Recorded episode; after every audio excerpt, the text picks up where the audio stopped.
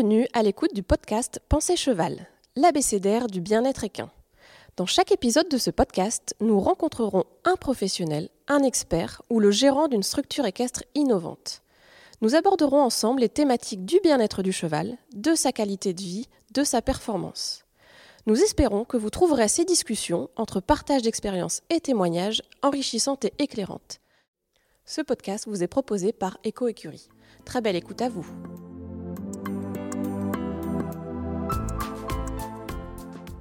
Aujourd'hui, nous sommes avec Claire Neveu, qui est ingénieure de recherche et fondatrice de Etonova. Bonjour Claire. Bonjour. Est-ce que, dans un premier temps, vous pouvez nous euh, présenter votre métier et votre parcours? Alors, effectivement, métier et parcours sont presque deux choses différentes. Parce que je fais plusieurs métiers depuis plusieurs années. En fait, moi, j'ai commencé par une filière agricole. J'ai un BTS agricole en apprentissage parce que je voulais travailler sur le terrain dès le départ. Où j'ai travaillé dans l'élevage de chevaux de course, donc euh, trotteurs euh, et pur sang. Et suite à ce, ce BTS, j'ai travaillé donc euh, vraiment dans le milieu de la filière équine, donc euh, aussi bien en élevage, un petit peu en entraînement aussi de chevaux trotteurs, et de l'élevage de pur sang en France et à l'étranger. En fait, voilà, l'idée c'était de, de, voir un petit peu tout ce qui se faisait. Donc ma spécialité était essentiellement les poulinages et la gestion des jeunes chevaux, donc avant le départ à l'entraînement principalement. Pour continuer sur le parcours, donc ça c'est ma première casquette d'éleveur. Donc en parallèle, euh, ma famille a un petit haras familial de pur sang, donc euh, en Normandie, euh, dans le Calvados. Donc je suis toujours, hein, je suis toujours gérante de ce haras-là. Donc c'est une de mes casquettes. Mais en revenant de ces différents séjours à l'étranger, c'est vrai que ma vision du cheval avait un petit peu changé puisque bah, ça m'a permis de voyager, de voir différentes choses, notamment en Afrique du Sud où le climat est tel et la façon de travailler les chevaux est telle que en fait les chevaux sont beaucoup plus dehors, très peu rentrés au box que quelques semaines avant le poulinage. Euh, les poulains vivent en groupe relativement longtemps, des fois avec des chevaux adultes, etc. Donc euh, c'est vrai que quand je suis rentrée en France, pour des raisons personnelles, j'avais envie de rentrer. Euh, ça a été un petit peu un choc pour moi de revenir avec les méthodes traditionnelles hein, d'élevage en France. Et c'est là que je me suis posé des questions et que je me suis dirigée tranquillement vers mon deuxième métier. Donc euh, j'ai repris des études universitaires donc en biologie, physiologie et l'éthologie, donc qui est la science qui étudie le comportement animal, y compris celui de l'homme. D'accord. Et suite à ce diplôme, donc ce master d'éthologie, c'est là que j'ai créé donc Etonova, qui est une agence d'accompagnement scientifique sur le bien-être du cheval. Et euh, donc c'est ma deuxième casquette, du coup, d'éthologiste ou d'ingénieur de recherche, en tout cas en éthologie. Entre le moment où vous êtes rentré euh, en France et donc vous avez vu cet écart entre euh, les différents pays, les différentes façons de faire, est-ce que vous trouvez que ça a changé maintenant que le monde a évolué dans Alors, le du cheval? Effectivement, donc moi j'ai créé Tonova euh, fin 2011, début 2012, donc on, ça fait 10 ans, ça, on va fêter nos 10 ans cette année. Donc effectivement en 10 ans j'ai vu beaucoup de choses changer.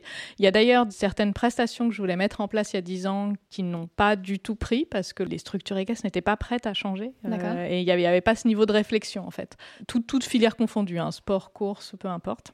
Donc depuis je dirais 3-4 ans, hein, pas beaucoup plus. Hein. Il, y a, vraiment une prise de conscience déjà. Alors, ça passe aussi par euh, tout le, système sociétal hein, euh, autour du bien-être animal au sens large, euh, des animaux d'élevage par exemple qui a atteint la filière équine ces dernières années. Et je dirais qu'on est encore aujourd'hui dans une phase de prise de conscience. Finalement, il y a pas mal d'acteurs qui souhaitent changer, qui ne savent pas encore comment. Et c'est d'ailleurs un des rôles au sein d'Etonova, un de nos rôles, c'est de les accompagner dans ces changements euh, pour le bien-être équin et humain qui sont intrinsèquement liés. D'accord. Vous avez accompagné des entreprises et puis euh, fait d'autres recherches sur le bien-être. Je pense notamment euh, à vos recherches sur le déplacement des chevaux, sur la, musique par exemple, l'influence de la musique, de la lumière. Est-ce que vous avez l'impression que les chevaux vous apprennent toujours quelque chose de nouveau. Alors effectivement, moi, donc pour, reprendre un petit peu les différentes activités au sein d'Etonova, donc notre plus grosse activité, c'est la recherche et développement. Donc on va accompagner les entreprises de la filière équine qui développent du matériel, hein, donc les, fabricants de matériel ou de services d'ailleurs. Et on va tester leurs produits ou leurs services par rapport au bien-être du cheval. Donc on va tester les impacts positifs, négatifs et bien sûr en tirer des conséquences. Donc notre deuxième activité, c'est l'activité de formation. On propose des formations principalement professionnelles autour du bien-être du cheval, de la relation humain-cheval. Et notre troisième activité, c'est une activité de conseil en aménagement des infrastructures équestres, justement pour essayer d'améliorer le bien-être du cheval au quotidien. Alors effectivement, le, mon, métier de, chercheur, euh, et c'est ça qui est passionnant dans la recherche, c'est qu'en fait, à, chaque nouveau projet, à chaque nouvelle thématique, hein, effectivement, qu'on s'intéresse, comme vous le disiez, à, la musique, à la lumière ou à tester un, équipement, on va travailler sur un pan différent, en fait, euh, de la filière et du coup, une façon d'aborder l'animal différente. Et effectivement, comme vous le dites, en fait, je dirais que le, bien-être du cheval n'est pas figé. En fait, à, chaque fois, l'idée c'est d'adapter en fait euh, la, façon de faire, que chaque euh, professionnel ou amateur de la filière en fait s'adapte à l'animal en lui-même, puisque en fonction de l'environnement dans lequel il vit, de, nous, de notre façon dont nous on, évolue, de l'activité qu'il va faire, si c'est euh, des courses, du sport, du loisir, euh, l'animal va pas réagir de la même manière. Donc en fait, c'est là tout le côté euh, intéressant de la prise en compte du bien-être, c'est de l'adaptation. Enfin, il faut qu'on s'adapte à chaque animal en fait. Pour revenir à cette activité de, recherche pour les entreprises, est-ce qu'il y a une entreprise par exemple qui vous démarche sur une thématique précise, vous leur faites un rapport, comment ça, marche exactement? Alors, je dirais qu'on a deux types d'activités. Mhm. Donc effectivement, quand on travaille avec des acteurs privés, donc des fabricants de matériel, euh, selon différents réseaux, en fait, on peut être en contact. Donc c'est eux qui, en général, ils, pressentent euh, quelque chose euh, qui peut avoir un impact positif sur le cheval mais de façon très empirique. Donc en fait, moi, mon travail, c'est de monter un protocole scientifique sur un nombre de chevaux suffisamment important pour avoir des données statistiques, pour essayer de mettre en évidence, ou pas, hein, en fonction des résultats, euh, ce qu'il pressentait de façon empirique. D'accord. Donc ça se passe souvent, souvent comme ça. Donc les, différentes étapes du projet, donc on, on a d'abord une première phase de recherche bibliographique et technique où on va voir ce qui a été déjà publié, ce qui, était, ce qui est fait ailleurs. Hein. Euh, ensuite, on met en forme notre protocole scientifique pour répondre à la question qu'on se pose, à la mhm. question à laquelle on veut répondre. Ensuite, on a une phase d'expérimentation terrain. Donc, comme je vous le disais, on va choisir la typologie de chevaux en fonction de la question. Hein. Des fois, on veut travailler sur des poulinières, des fois des jeunes chevaux, des fois des chevaux de sport, des fois des chevaux de course. Ça va dépendre. Ensuite, on analyse les données de façon statistique hein, et ensuite, bien sûr, bah, on, met en forme les résultats euh, et euh, le client décide de, communiquer ou pas dessus en fonction euh, de ses problématiques internes. D'accord. Et de lancer ou non le produit, j'imagine. Exactement. Alors souvent, donc nous, on peut arriver très tôt, donc en phase d'idées. En fait, à certains moments, les clients ont juste une vague idée de ce qu'ils veulent faire et donc on les aide à le développer, ou on peut arriver à différentes phases de validation de produits, donc à la V1, à la V2. D'accord et effectivement au lancement aussi si on décide de communiquer sur les résultats qui sont positifs. D'accord. Et alors l'échantillon, c'est comme un échantillon euh, de personnes qu'on interroge, j'imagine. L'échantillon de chevaux, euh, quels sont ces chevaux? C'est vos chevaux à vous? C'est alors, on n'a pas de structure euh, en propre à Etonova. On, donc, on est situé en Normandie. Donc, on a la chance d'avoir tout un panel de structures dans les différentes filières. Et on va aller choisir la meilleure structure par rapport à la question qu'on se pose. Et par rapport au nombre de chevaux. donc, typiquement, pour éviter un maximum de biais, en général, on choisit de travailler dans une même structure où les chevaux sont dans des mêmes conditions. D'accord. Mais pour certaines études, on a besoin de chevaux au box parce que c'est un produit pour les chevaux au box. Euh, des fois, on a besoin euh, d'observer les poulinières au pré, par exemple. Donc, on va choisir euh, des, juments poulinières, un certain nombre dans des mêmes circonstances, donc dans, dans le même pré, par exemple, etc. Donc, on va, on va choisir le lieu de test vraiment en fonction du projet. D'accord, très bien. Alors ça, c'est effectivement c'est le premier, la première typologie. ça m'arrive aussi de monter différents projets euh, avec des acteurs publics, effectivement. Donc là, en, l'occurrence, en ce moment, euh, travaille avec le, lycée agricole de la baie du Mont-Saint-Michel sur la sécurisation des séances de maréchalerie, pour lequel on travaille en partenariat aussi avec les chercheurs de l'INRAE. Vous parliez tout à l'heure de la partie conseil en aménagement des infrastructures équestres. En quoi ça consiste? Et surtout pour vous, euh, est-ce qu'il existe l'écurie idéale, l'écurie parfaite? Et si oui, laquelle? Alors, donc effectivement, j'ai plein de choses à raconter sur ce, sur ce volet-là. Donc clairement, euh, le conseil en aménagement des structures équestres, c'était mon premier objectif il y a 10 ans, quand j'ai créé la boîte et je me suis heurtée à un mur. Enfin, j'avais aucun écho de la part des professionnels, donc c'est quelque chose que j'ai mis en sourdine pendant quelques années que j'ai mis en application mes conseils plutôt chez des amis, dans quelques mhm. structures. Et puis petit à petit, comme je vous le disais, depuis 4, 5, 6 ans, on fait de plus en plus appel à moi justement pour, euh, pour mettre en place en fait euh, différents projets. Euh, et donc c'est quelque chose que j'ai développé assez récemment. On a deux formes d'accompagnement en fait. On peut travailler soit très en amont des projets, donc des fois sur plan par exemple, quand, dans une nouvelle structure qui est en réflexion ou en totalement en rénovation, un nouveau bâtiment. Donc on peut travailler très en amont avec des plans, avec les architectes. Ou on peut travailler sur une structure déjà construite où la personne justement veut réaménager. Donc soit elle vient d'acheter, soit c'est sa propre structure mmh. et qu'elle souhaite la réaménager. Et on va intervenir, bah, bien sûr, en allant sur place et en proposant différents aménagements. Donc ça, c'est effectivement c'est l'expertise d'Etonova. Après, euh, Etonova est également à l'initiative du réseau Expert, donc qui est le réseau euh, d'accompagnement des structures euh, équestres pour le bien-être équin et humain, en fait, parce qu'on est on est persuadé que le au sein d'Etonova et du coup au sein du réseau expert que le bien-être équin est intrinsèquement lié à la façon dont vont travailler et le plaisir que vont prendre les professionnels au quotidien euh, auprès des chevaux. Donc l'idée, donc moi j'ai bien sûr l'expertise euh, au niveau du cheval, mm. mais euh, on est allé chercher d'autres experts, hein, donc que ce soit au niveau, par exemple, du coaching personnel, au niveau du marketing, au niveau de la comptabilité, de l'administration, hein, d'autres experts qui vont intervenir sur le pan humain, en fait, pour essayer d'améliorer à la fois la performance de l'entreprise globale et du coup le bien-être des chevaux qui est euh, une nécessité, euh, mais également le bien-être des humains qui s'en occupent, donc qu'ils soient salariés ou, propriétaires euh, professionnels. D'accord, très bien. Les gens qui font appel à, Etonova pour réoptimiser ou construire une infrastructure, c'est des gens qui ont un objectif précis, que ce soit le bien-être du cheval ou la rentabilité ou le bien-être des salariés, ou c'est un projet global?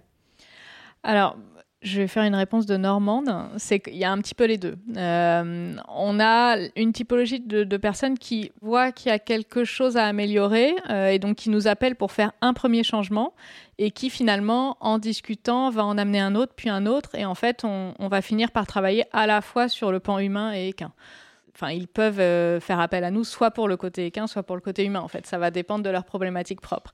Et après, on a d'autres structures qui sont vraiment en demande de changement, qui souvent sont plus abouties dans leur projet. Ils, savent plus où aller. Et nous, on va être là en fait pour les aider à, franchir le pas finalement et euh, à mettre en place des choses pratico-pratiques. Ce, qui est intéressant en fait, euh, donc effectivement, je connais bien sûr les écuries actives. Mais euh, disons qu'entre l'écurie classique finalement et l'écurie mm. active, il y a tout un pan de, choses qu'on peut mettre en place en fait. Et quand bien même l'idée n'est pas du tout d'opposer les deux non mm. plus, hein, il y, a, y, a, y, a, plein d'autres façons euh, d'héberger les chevaux et de s'occuper des chevaux au quotidien. Mais la, la, palette est très très variée. Donc euh, il y en a pour tous les goûts, pour toutes les écuries et pour toutes les activités également. C'est ça. On, en parle beaucoup dans ce podcast où on interviewe les gens sur les infrastructures qu'ils ont. Mais c'est vrai qu'il n'y a pas une solution parfaite. Ça dépend euh, notamment euh, du terrain, par exemple, qu'ils ont, euh, du type de chevaux, etc. Et du coup, toi, dans ta tête, ton écurie parfaite, qu'est-ce que c'est? Alors, donc effectivement, la, question de l'écurie parfaite, pour moi, elle est, elle est un peu absurde, désolé comme mmh. question, dans le sens où, en fonction de mes chevaux, de mes infrastructures, de moi-même, de la façon dont je conçois les choses, en fait, la structure peut être totalement différente. Alors, bien sûr, euh, d'un point de vue bien-être équin, il y a un certain nombre de principes que moi j'aimerais voir appliqués au sein d'une écurie. Donc, juste pour faire euh, rapidement, permettre aux chevaux d'avoir des contacts sociaux avec leurs congénères tous les jours, leur permettre de se déplacer librement plusieurs fois par jour et euh, d'avoir une alimentation plutôt peu riche, en fait, plutôt fibreuse tout au long de la journée. Voilà, je, dirais que mon écurie parfaite doit allier ces trois choses-là, mais elles peuvent prendre différents formats en fonction de mon infrastructure et de ma façon de travailler, en fait. Quand on pense euh, infrastructure équestre, on pense euh, surtout hébergement du cheval. Est-ce que vous avez identifié les points euh, qui influent sur le comportement du cheval de façon positive et négative en fonction de l'hébergement? Donc effectivement, un des modes d'hébergement le plus utilisé en France et le plus étudié aussi, c'est l'hébergement au box. Donc qui dit hébergement au box, souvent dit aussi une alimentation avec du foin qui n'est pas toujours distribué en, en libre service.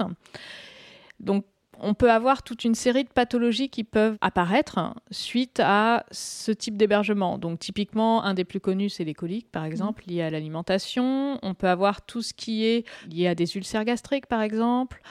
Si on fait le lien avec le comportement, on a pas mal de stéréotypies, donc de comportements répétitifs, apparents et sans but apparent, que vous connaissez sous le nom de tic à l'ours, tic à l'appui, tic à l'air, par exemple et euh, sans compter toutes les pathologies qui peuvent être liées à un manque de déplacement, toutes les pathologies articulaires, etc. Donc effectivement, euh, un certain nombre de pathologies peuvent être liées à l'hébergement. Ceci dit, comme on, on, le disait tout à l'heure, en fait, tout va dépendre de la façon dont on utilise ce type d'hébergement un cheval au box qui est euh, sorti régulièrement avec des congénères dans un pré, par exemple, en herbe ou au moins dans un paddock euh, en sable, euh, on limite grandement justement euh, ces risques-là. Toujours est-il qu'il faut allier, enfin pour moi effectivement l'hébergement est à allier avec l'alimentation justement, puisque comme je l'ai cité tout à l'heure, un grand nombre de pathologies qui arrivent au box est principalement lié à l'alimentation, d'où un certain nombre de choses qu'on peut mettre en place, comme des filets à foin par exemple pour limiter le temps d'ingestion, ou différentes techniques de distribution d'alimentation euh, concentrée, par exemple. D'accord. Vous parliez euh, alimentation et euh, déplacement des chevaux. Comment on fait au quotidien pour que les chevaux marchent plus et plus envie de marcher aussi, par exemple? Alors c'est vrai que c'est une bonne question. Alors déjà, globalement, un cheval qui est hébergé en extérieur, en général, bien sûr, ça paraît logique, il marche beaucoup plus qu'un cheval qui est, hébergé en stabulation ou au box. Euh, mais quand bien même, si on reste déjà sur cette problématique du prêt, quelque chose qui est pratiqué déjà depuis un certain nombre d'années, c'est tout simplement d'éloigner les points d'intérêt. Par exemple, si vous avez un abreuvoir automatique et que vous allez mettre un ballot de foin, bah, vous le mettez à l'autre bout du pré. Alors des fois, c'est pas trop pratique euh, pour faire le, tour en tracteur, mais pour le bien-être du cheval, ça va l'obliger à se déplacer plusieurs fois par jour. Typiquement, si vous nourrissez aussi les chevaux dehors avec des aliments concentrés, euh, pareil, vous mettez euh, les gamelles à un autre endroit du pré. Donc ça, c'est une première chose. Une deuxième chose, globalement, c'est aussi le contact social, parce que les chevaux en groupe vont aussi avoir tendance à se déplacer, pas forcément à, suivre exactement les mêmes itinéraires, mais c'est relativement important.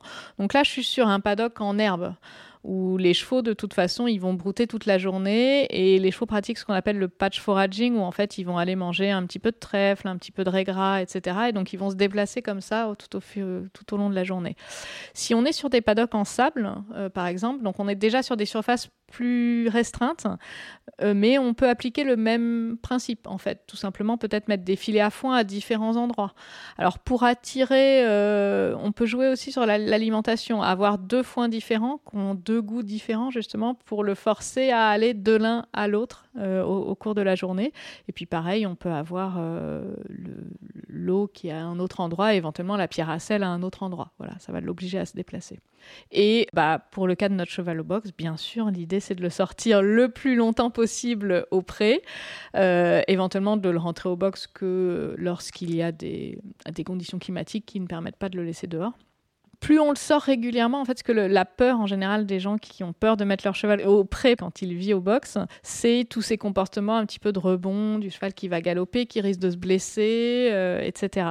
Mais plus on va le sortir longtemps, quotidiennement, en fait, moins il va y avoir de risques en fait qu'il ait ces comportements explosifs, tout simplement parce qu'il va être habitué à sortir. Et une autre solution, c'est de mettre du foin aussi. Même un petit paddock en sable, si vous mettez du foin, euh, certes, il va peut-être euh, faire deux trois tours au trot au galop, mais après direct, il va aller vers le filet à foin et on va limiter un petit peu ces comportements euh, qui vont être un peu explosifs euh, aussi parce qu'il y a un petit peu d'ennui hein, euh, si le cheval est sorti surtout seul dehors. Quand vous parlez de sorties extérieures, est-ce qu'il vaut mieux les sortir en groupe? Est-ce que c'est faisable dans tous les cas? Ou les mettre en paddock individuel, mais du coup, voir peut-être les autres? Enfin, Comment on peut aménager un troupeau, on va dire? Ouais, alors le, contact social pour moi c'est un peu le cœur du bien-être euh, du cheval, parce que le cheval euh, à l'état naturel, euh, c'est très très rare de voir des chevaux seuls. En général, c'est des animaux malades ou de façon transitoire, éventuellement d'un groupe à l'autre. Donc même les mâles, hein, même les, les, groupes de mâles célibataires à l'état naturel, c'est c'est la règle en fait. On a on n'a pas de mal, euh, comme nos étalons et nos antiques qui sont souvent hébergés seuls, euh, on ne retrouve pas du tout ça chez le cheval à état naturel. Donc c'est vrai que le cœur du bien-être, c'est le contact social. Par contre, je comprends tout à fait pour un euh, propriétaire euh, de chevaux ou un, gérant de structure que c'est compliqué. Donc j'allais dire que le minimum, effectivement, c'est d'avoir des contacts sociaux. Donc même au box, hein, c'est possible au box à travers. Euh, on a, on a d'ailleurs travaillé sur une paroi de box qui s'appelle Modubox, qui permet d'avoir des contacts sociaux au box et d'être fermé de temps en temps pour des questions sanitaires, justement. Donc on peut avoir le même principe dans des paddocks, justement, éventuellement de les sortir en paddock individuel, mais d'avoir peut-être des clôtures rabaissées à un endroit où les chevaux peuvent peuvent communiquer. Et idéalement, effectivement, c'est de mettre les chevaux euh, en groupe. Alors, ça ne veut pas dire de mettre 30 euh, chevaux en groupe ensemble. Hein. On peut déjà faire des paires, euh, ce qui est toujours plus facile pour les, comportements sociaux comme le toilettage mutuel, d'avoir plutôt des chevaux en, en paire ou en, enfin, deux par deux ou quatre par quatre. Et l'idée, c'est de, garder en tête l'idée progressive, en fait. C'est de ne pas mettre les chevaux euh, qui ne se connaissent pas direct dans un pré. C'est peut-être de les mettre dans les box face à face en premier, et puis éventuellement, si vous avez une paroi de box sociale, de les mettre côte à côte. Et puis après, on va les mettre peut-être dans un petit paddock dehors, deux paddocks côte à côte. Et puis quand vraiment on voit que ça se passe bien, les mettre dans un, paddock suffisamment grand pour qu'ils aient la place de s'échapper s'il y en a un qui devient agressif. On les met deux par deux. Et puis, euh, bah, si ça se passe bien, après, voilà, on peut intégrer d'autres chevaux petit à petit et, ça peut prendre du temps, euh, sachant que le comportement social, quand on a un, groupe social, la hiérarchie au sein du groupe, ça peut mettre plusieurs semaines à plusieurs mois à se mettre en place. Donc, faut vraiment pas être pressé. C'est normal qu'il y ait des comportements d'agression, etc. C'est tout à fait normal. Par contre, il faut euh, faire en sorte que les chevaux puissent s'échapper pour pas qu'il. Normalement, un cheval qui a appris les codes sociaux, il va pouvoir réagir et s'enfuir si jamais il y a un cheval qui est agressif envers lui. Donc il faut juste lui laisser la possibilité de s'échapper, euh, donc avoir un espace suffisamment grand. Est-ce que euh, vous qui avez vu beaucoup de structures différentes, j'imagine, euh, dans votre carrière, vous avez vu euh, des choses comme ça, d'aménagement pour le bien-être du cheval dans tout type de discipline? Est-ce que c'est plutôt des écuries, je veux dire des centres équestres, des écuries de propriétaires? Ou est-ce qu'aussi, je ne sais pas, le monde des courses, le monde du cheval de sport s'y met? Vous avez vu tout type de structure alors je dirais que ça dépend essentiellement du dirigeant. Et c'est là où, encore une fois, le, le, bien-être humain euh, fait, sens, en fait. Hein, euh, et, c'est comme tout chef d'entreprise, le dirigeant d'une structure équestre, en fait, il va créer sa structure équestre à son image à lui, à la façon dont il voit ça. Donc, effectivement, pour l'instant, je dirais que le, monde des courses euh, est plutôt en retard par rapport à ça, même s'il y a de plus en plus d'initiatives individuelles. Voilà. Et de toute façon, j'allais dire, même dans toutes les disciplines, en fait, ça reste une initiative individuelle, quelque part. Ce qui est dommage, mais en même temps, c'est très français. donc, donc voilà, c'est pour ça, nous, clairement, on travaille avec toutes les disciplines. Ouais, je pourrais pas vous dire, en fait, que j'en ai vu plus mmh. euh, dans certaines que dans d'autres. Euh, et après, les projets vont être différents euh, selon les chevaux, en fait. Très bien. Eh bien, Claire, merci. Est-ce que vous avez des projets pour Etonova? Est-ce qu'on peut vous souhaiter quelque chose pour la suite? Alors, bah, un de nos gros projets, justement, c'est le lancement de ce réseau euh, expert. Donc, euh, on vous en reparlera bientôt. Et sinon, effectivement, euh, on a toujours plein de projets au sein d'Etonova. Donc, on vous communiquera tout ça sur nos réseaux sociaux. Très bien. Comment on fait pour, pour vous retrouver, par exemple, si on a besoin de conseils, je ne sais pas, en développement, en structure alors, bah, clairement, voilà, comme tout le monde, on a notre site internet où vous pouvez trouver euh, bah, tous des, exemples d'études que nous avons réalisées euh, et toutes nos, prestations. Euh, on est également présent sur Facebook, sur Instagram et sur LinkedIn. Très bien. Eh bien, merci à vous. Bah, merci beaucoup. Au revoir. Merci pour votre écoute. Si vous souhaitez aller plus loin et découvrir de nouvelles ressources en lien avec le bien-être du cheval et son hébergement, je vous invite à consulter notre site internet www.eco-écurie.fr. Enfin, retrouvez Eco Écurie Sol Équestre sur Instagram, Facebook ou YouTube. À bientôt!